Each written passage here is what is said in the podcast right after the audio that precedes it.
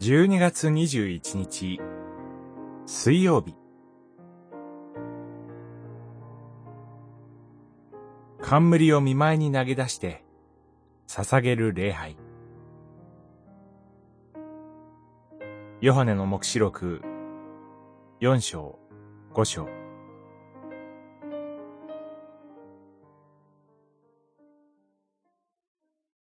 24人の長老は、世々限りなく生きておられる方を礼拝し、自分たちの冠を玉座の前に投げ出していった。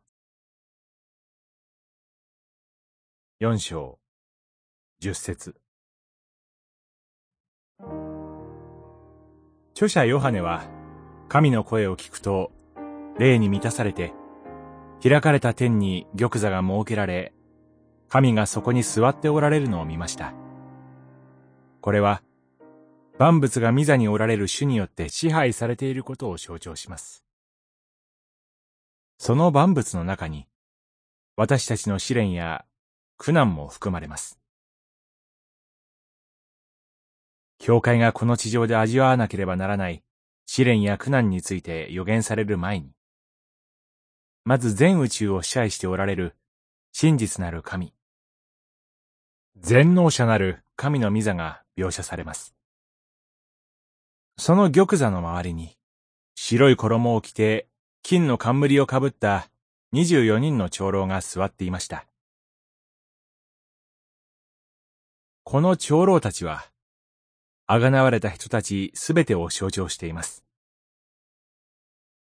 玉座についておられる方の前に彼らはひれ伏し、自分たちの冠を玉座の前に投げ出して神を賛美します。この長老たちは、生涯にわたり、主イエスへの信仰を貫き通し、御国に入られたとき、栄冠をいただきました。彼らはその冠を、主イエスの前に投げ出して言います。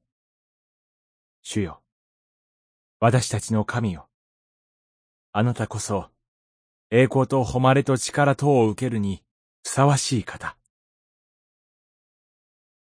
あなたは万物を作られ、御心によって万物は存在し、また創造されたからです。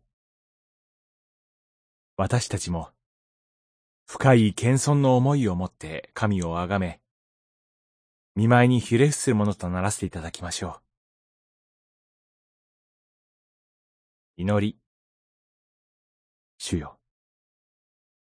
あなたの気高い身胸こそ、万物が存在するための究極的な根拠であることを分からせてください。